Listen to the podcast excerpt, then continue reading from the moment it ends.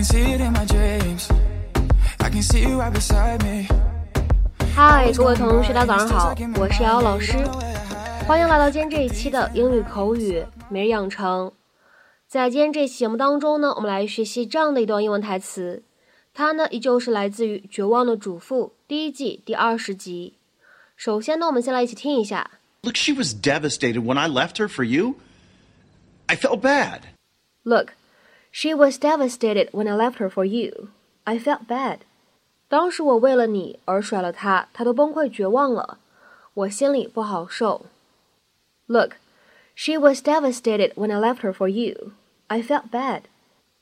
Look, she was devastated when I left her for you. I felt bad. 那么在今天这一段英文台词当中呢，我们需要注意的发音技巧呢，主要有下面的这样的几处。首先，第一个，这样一个形容词 devastated，它当中的话呢，存在一个闪音的处理，在美式发音当中呢，我们会读成 devastated，devastated。而再往后面看，when I 放在一起的话呢，可以做一个连读，when I，when I，when I left her。那么这样的两个单词呢放在一起，咱们可以做一个击穿的处理，可以读成 laughter，laughter，laughter。而末尾这样一个简短的小句子，其中呢存在一个失去爆破。当 felt 和 bad 出现在一起的时候呢，我们可以有一个失去爆破的处理，所以呢可以读成是 felt bad，felt bad，felt bad。Lynette? Hey, honey? Are you home? Three months? God, you scared the hell out of me. Were you ever gonna tell me? I wanted to, but I kept putting it off. I knew how you'd react. Congratulations, you read me like a book.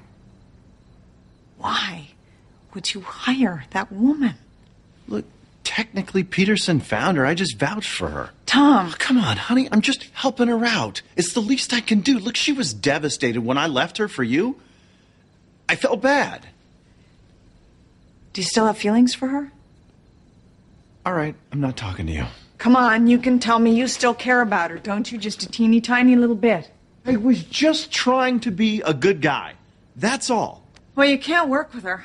What do you want me to do? Quit? Talk to Peterson. Maybe he can get her transferred. I mean, weren't you guys planning on starting something up in Belize? Honey, you're crazy. No, I'm serious. If she stays, I will haunt your office. I'll bring you lunch every day. I'll bring the kids to visit. I will change diapers on your desk. Every birthday cake in the break room, every retirement party, I will be there, watching her. Well, I better get you a parking space. Because she's staying. 那么在今天这期节目当中呢，首先我们先来看一下这样一个形容词 devastated。这样一个形容词呢，描述一个人的处境的话，那他真的是非常的惨了。为什么呢？我们来看一下这样一个形容词 devastated，它的一个对应的英文解释。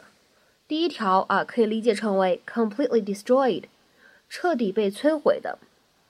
比如说，举一个例子，Thousands of people have left their devastated villages and fled to the mountains。成千上万的人们离开了他们被彻底摧毁的村庄，逃离到了山区。Thousands of people have left their devastated villages and fled to the mountains。那么再来看一下对应的第二条英文解释：very shocked and upset，非常震惊、难过。very shocked and upset。比如说下面呢，我们来举两个例子。第一个，She was utterly devastated when her husband died。 她的丈夫去世以后，她就一蹶不振。She was utterly devastated when her husband died。再比如说呢，我们来看第二个例子，Teresa was devastated, her dreams shattered。Teresa 的梦碎了，她备受打击。Teresa was devastated, her dreams shattered。那么在今天节目当中呢，我们还要学习另外一个表达，叫做 leave somebody for somebody。leave somebody for somebody。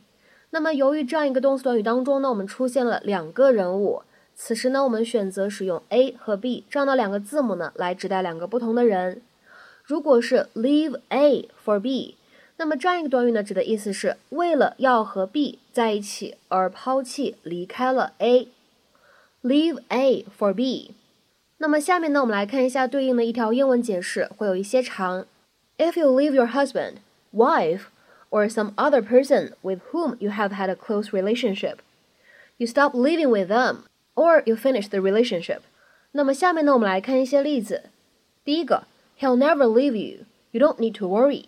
他绝不会离开你的，你不需要担心。He'll never leave you. You don't need to worry. 再比如说呢，我们来看最后一个例子。I will be insanely jealous if Bill left me for another woman.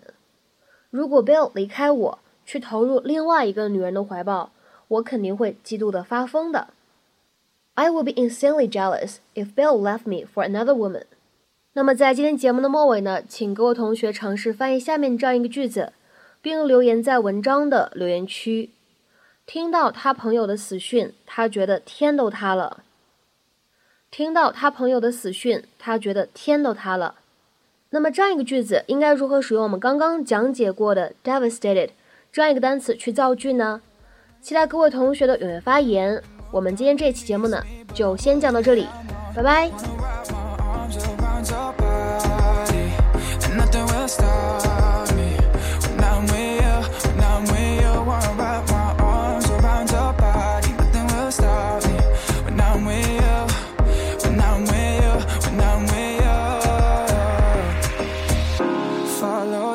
into the